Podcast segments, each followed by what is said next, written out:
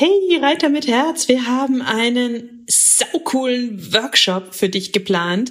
Wir geben dir eine geniale Sitzhilfe. Außerdem sagen wir dir, wie du die häufigsten Fehler in Schritt, Trab und Galopp vermeiden kannst, sodass du sofort danach besser reiten kannst. Und das Beste ist, er kostet exakt null Euro.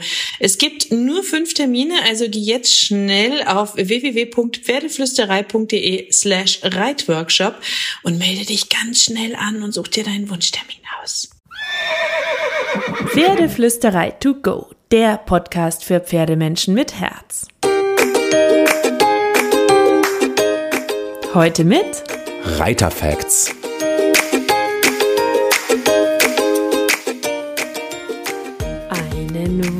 Wunderschönen guten Morgen wünsche ich dir und ich hoffe, dass du auch diese Woche und dieser Tage wieder ein paar magische Momente mit deinem Pferd hattest. Heute wird es praktisch. Ich möchte mich einem immer wieder zitierten Mythos Schrägstrich Bullshit Bingo aus der Reiterwelt beschäftigen, weil ich es vor ein paar Tagen wieder zu hören bekommen habe. Und zwar der Mythos von vorne halten, hinten treiben. Und das soll das super duper Mittel zur Versammlung sein, sagen Reitlehrer immer wieder. Bullshit Bingo. Und damit könnte ich den Podcast eigentlich schon beenden. Aber ich erkläre dir natürlich noch ein bisschen was dazu und äh, du bekommst auch ein paar praktische Übungen am Schluss von mir und Übungstipps. Also vorne halten, hinten treiben ist ein super Mittel zur Versammlung, ist der allergrößte Quatsch. Das ist total fatal, weil du damit im Grunde das Gegenteil erreichst. Du schnürst dein Pferd ja damit zusammen und dadurch kommt es zu Verspannungen. Der Rücken hat wenig bis keine Chance, locker zu schwingen. Und ähm, wenn du auf einen Reitlehrer triffst, der dir äh, genau das rät, dann feuer ihn bitte. Dann ist er nicht gut. Dann solltest du das lassen mit diesem Reitlehrer. Oder ihm das sagen und gucken, wie er andere Dinge unterrichtet.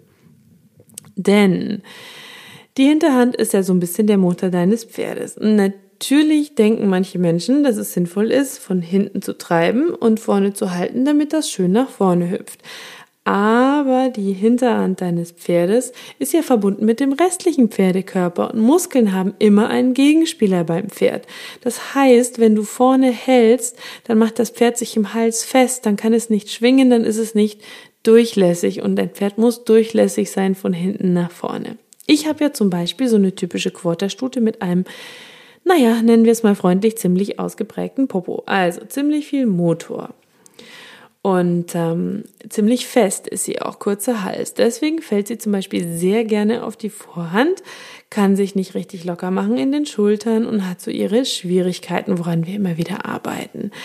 Die Lenkung passiert im Idealfall in der Vorhand, die Schultern, nicht die Energie, nicht der Motor, das kommt aus der Hinterhand. Legt jetzt mehr Energie auf der Vorhand, wird es schwieriger, dein Pferd zu lenken, wird die ziemlich sensible Vorhand zu stark belastet auf Dauer, wenn du oben drauf sitzt, kommst du nicht richtig vorwärts, wird dein Pferd vielleicht auch eher stolpern, wird der Rücken zu stark belastet. Die Vorhand sollte also entlastet werden, dadurch, dass die Hinterhand Last aufnimmt. Der Rücken sollte frei schwingen können und die Schulter sollte Bewegungsfreiheit haben. Und das geht alles ein Stück weit von hinten aus, weil wenn die Hinterhand verspannt ist, wenn da nicht untergetreten wird, wird auch der Rest nicht klappen, dein Pferd wird nicht durchlässig sein. Deswegen ist zum Beispiel das Thema Sattel auch so schwierig, weil wenn der Sattel mit Sattelbaum nicht gut passt, dann hat dein Problem Schwierigkeiten, durchlässig zu sein und locker durchzuschwingen. Also ich persönlich nehme zum Beispiel einen Filzsattel von Horsegear für kurze Runden, neben dem gut sitzenden Sattel, den ich mir demnächst noch shoppen muss. Ähm, den habe ich nach einer ziemlich ausgiebigen Testrunde begeistert in den Shop gepackt. Den Link dazu packe ich dir wiederum in die Show Notes. Denn der sitzt sogar auf dem widerrisslosen Pferd von mir ziemlich perfekt. Der hat eine V-Gurtung und sitzt deswegen bei schwierigen Gurtlagen auch sehr gut und der ist super für kurze Runden, für ein Bewegungsgefühl für den Reiter und auch für eine freie Bewegung deines Pferdes. Das aber so ein bisschen off-topic und Werbung, aber ich finde dieses Filzpad einfach mega genial. Ähm, deswegen musste ich es kurz erwähnen. Und jetzt geht es weiter mit der Hinterhand, weil jeder spricht ja von der aktiven Hinterhand. Und vermutlich ist nahezu jedem Reiter klar, dass das super, super wichtig ist. Aber woran kennst du eigentlich, ob dein Pferd seine Hinterhand aktiviert? Das muss im Idealfall unter seinen Schwerpunkt treten. Das heißt, das wird als Untertreten bezeichnet. Der Hinterhuf fußt in die Spur des Vorhuf, Vorderhufes oder sogar ein Stück darüber hinaus. Das ist ein gutes Zeichen, wobei natürlich Pferde unterschiedlich stark sind in ihrer Biegsamkeit und das alleine also noch nicht das perfekte Zeichen ist, sondern du musst dir natürlich immer das gesamte Pferd in seiner Bewegung anschauen. Sind die Bewegungen der Hinterhand eher stockend? Sind die Bewegungen kürzer? Wird das Pferd verspannt? Dann aktiviert es die Hinterhand noch nicht genug. Meine Kleine zum Beispiel hat das als Dilemma von Anfang an gehabt und da arbeiten wir auch immer dran. Und das sieht dann manchmal auch fast schon so aus, als ob das Pferd die Hinterbeine nach hinten oder seitlich rauswirft. Dann kann es auch den Rücken nicht richtig aufwölben, es ist nicht durchlässig, es drückt den Rücken vielleicht sogar weg. Und das alles kannst du beeinflussen durch die Bodenarbeit, durch korrekte Gymnastizierung. Dann bekommst du mehr Hankenbeugung, dann bekommst du Entlastung der Vorhand, der Schultern, Aufrichtung von Widerrist und Co.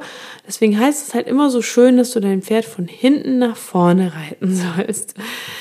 So, und zum Schluss gebe ich dir noch ein paar praktische Übungen für die Hinterhand. Du kannst sie vom Boden aus oder im Sattel stärken natürlich. Du kannst dein Pferd im Stand bitten, sein Gewicht auf die Hinterhand zu verlagern. Also so ein Schaukeln. Du kannst Übergänge zwischen den Gangarten üben. Du kannst Tempiwechsel in den Gangarten abfragen. Du kannst dein Pferd bitten, einen Schritt rückwärts zu gehen, ähm, bevor es dann antreten soll oder sogar im Trab vorwärts gehen soll. Du kannst Biegung und Stellung erarbeiten. Du kannst natürlich dein Pferd auch gymnastizieren. Ähm, du kannst es bitten, in dem Moment, wo es abfußt, hinten, ähm, und zwar auf der inneren Hand, der Hinterfuß, äh, ein Signal geben und dein Pferd so Energie schicken, sodass es so eine intrinsische Motivation entwickelt, zügiger vorwärts zu laufen und den Huf weiter nach vorne zu heben.